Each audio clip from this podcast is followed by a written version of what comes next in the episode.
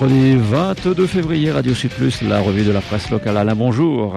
Eh oui, bonjour, avec les médias qui nous ont fait peur, comme d'habitude, avec le cyclone. Vous me direz, il aurait pu redescendre, mais enfin, il l'a pas fait. Et malheureusement, maintenant, Freddy est en train de frapper Madagascar, les griffes de Freddy, donc sur la pauvre île qui va encore en prendre plein la tronche. Et euh, on ne sait pas exactement où le cyclone va arriver, mais quoi qu'il en soit, Mada est dans l'œil du cyclone, et on y revient également sur plusieurs dans les journaux d'aujourd'hui.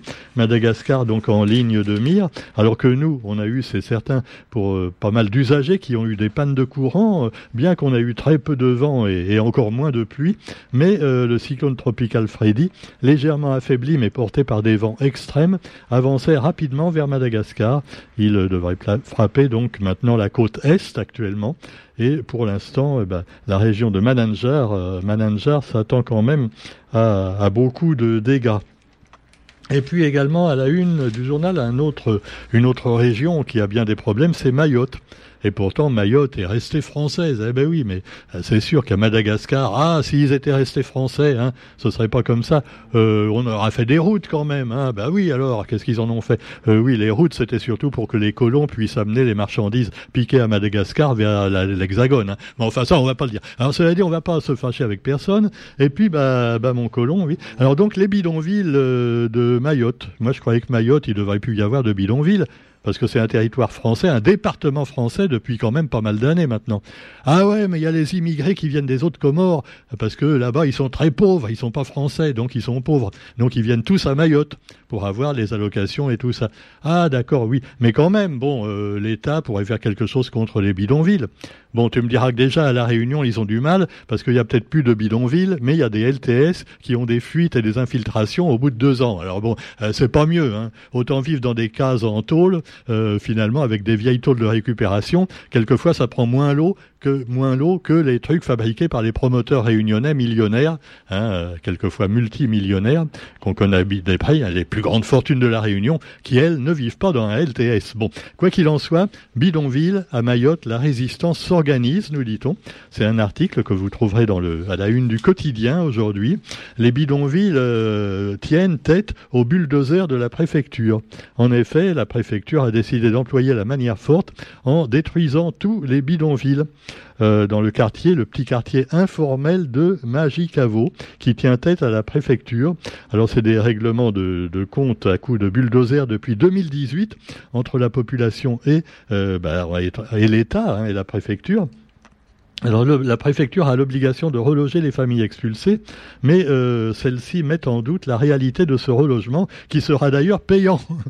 Alors en plus, elles vont les reloger probablement dans des cages à lapins, où il n'y aura même pas de quoi justement élever des lapins, hein, mais seulement des enfants, oui.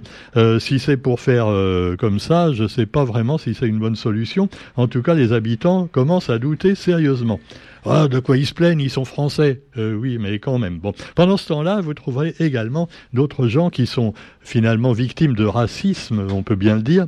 Ce sont les, euh, bah, les homosexuels, les trans. Euh, oui, on dit pas transsexuel. Hein. Moi, c'est le planning familial qui m'a dit transsexuel, c'est péjoratif. Il faut dire trans simplement. Il ne faut pas mettre de la sexualité dans tout.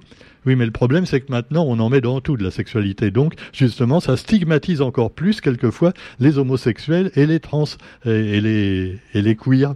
Les queer, oui, c'est encore autre chose. Euh, non, mais c'est très compliqué. Mais bref, c'est quand même à peu près 10% peut-être de la population hein, euh, face aux hétérosexuels cis.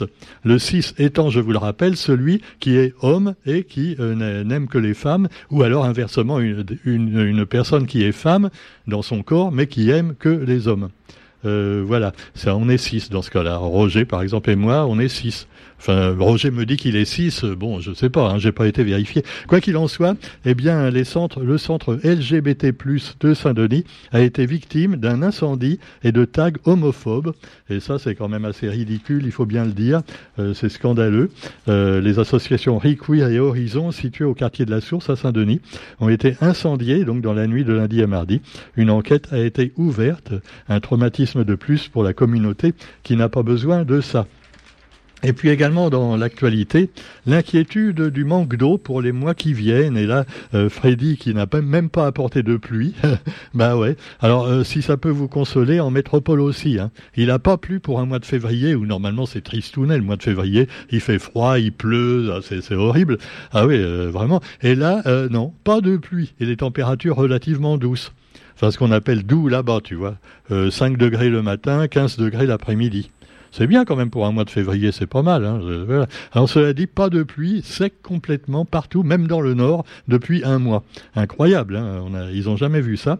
Alors évidemment, à, La Réunion également, il y a un manque de pluie évident, avec en plus la chaleur. Et nous, finalement, euh, bon, je dirais pas qu'on souffre plus, mais ça devient inquiétant pour l'agriculture, les nappes phréatiques et tout ça. Et puis, bah, vous avez aussi pour ceux qui ont vraiment peur, euh, voilà, de l'avenir, eh bien, vous avez le festival Même pas peur à Saint-Philippe. Et alors là, bon, euh, euh, on interroge dans le quotidien aujourd'hui Aurélia Mangin, qui a, qui met au point depuis plus de dix ans maintenant ce, ce cinéma, ce festival à Saint-Philippe, un cinéma de l'expérimentation qu'elle dédie bien sûr cette année à son père qui vient de décéder et pour lequel d'ailleurs je consacrerai une émission spéciale, voilà, de page en partage, pourquoi pas, avec mon amie Sophie, puisque il était un écrivain à sa manière, euh, Vincent Mangin. Il faisait de la peinture, de la sculpture, du cinéma, et puis de l'écriture aussi à travers ses livres, euh, des livres d'art hein, que je suis en train, je suis en train de me replonger dedans. C'est assez extraordinaire. Euh, il a un style également très très rigolo, comme il l'était dans la vie. Alors voilà, donc on a peur de la mort, c'est vrai Aurélia, mais de toute façon on reste éternel à travers nos œuvres, surtout ton père et toi, à qui on souhaite bien sûr une longue vie pour continuer le festival de Saint-Philippe et bien d'autres choses encore dans le monde à travers tes films. Donc le festival Même pas peur, un cinéma innovant, un non j'ai dit un cinéma innovant. J'ai mis les deux N où il fallait pas. Ah, pourquoi tant de N? Bon, alors le cinéma innovant de d'Aurélia, euh, qui sort du cadre, comme le montre l'affiche, avec une sculpture, une sculpture également de son père qu'il avait réalisé peu de temps avant sa mort et qui est exposée devant la salle Henri Madoré. Et puis également euh, les films, évidemment, hein, puisqu'on parle des films qui vont être présentés, des courts métrages, des longs métrages.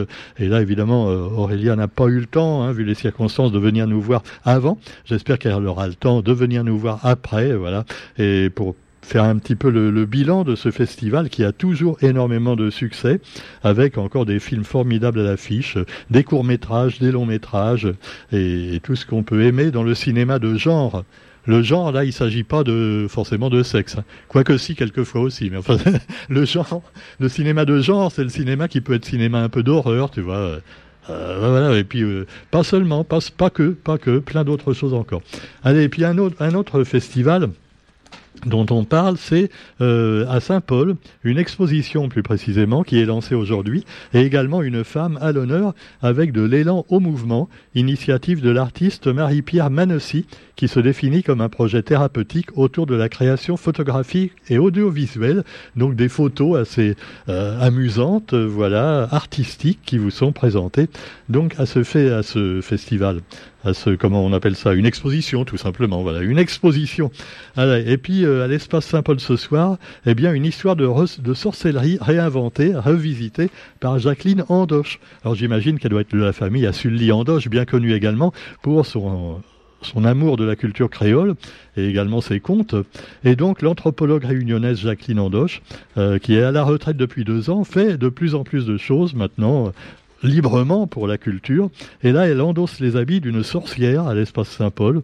Alors, pas toujours grand mercal, hein, il y en a d'autres. Il y a plein, plein d'histoires de sorcellerie à La Réunion qu'elle nous fait découvrir. Voilà donc pour la rubrique culturelle euh, donc euh, que je pouvais vous proposer, sans oublier le cinéma, et eh oui, avec les choses simples.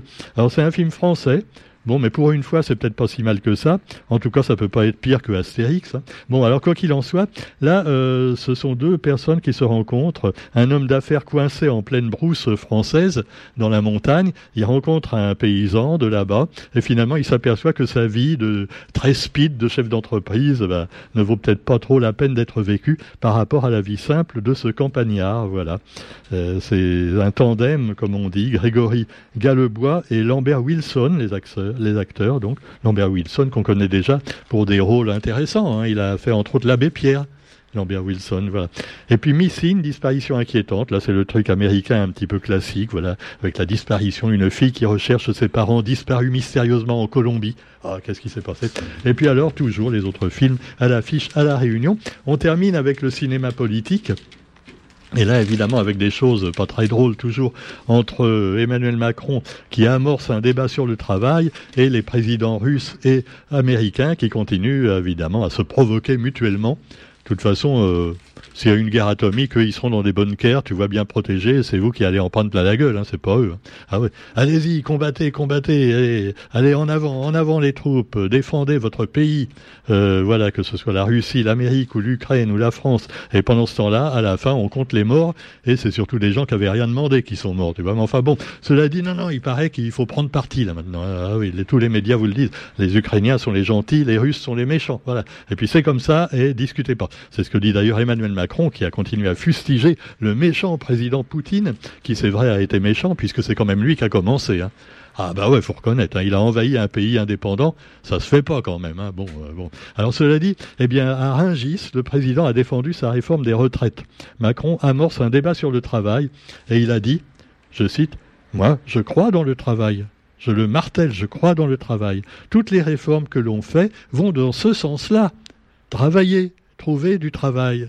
Il suffit de traverser la rue, mais en traversant dans les passages pour piétons, parce que sinon vous pouvez vous faire écraser par les multinationales.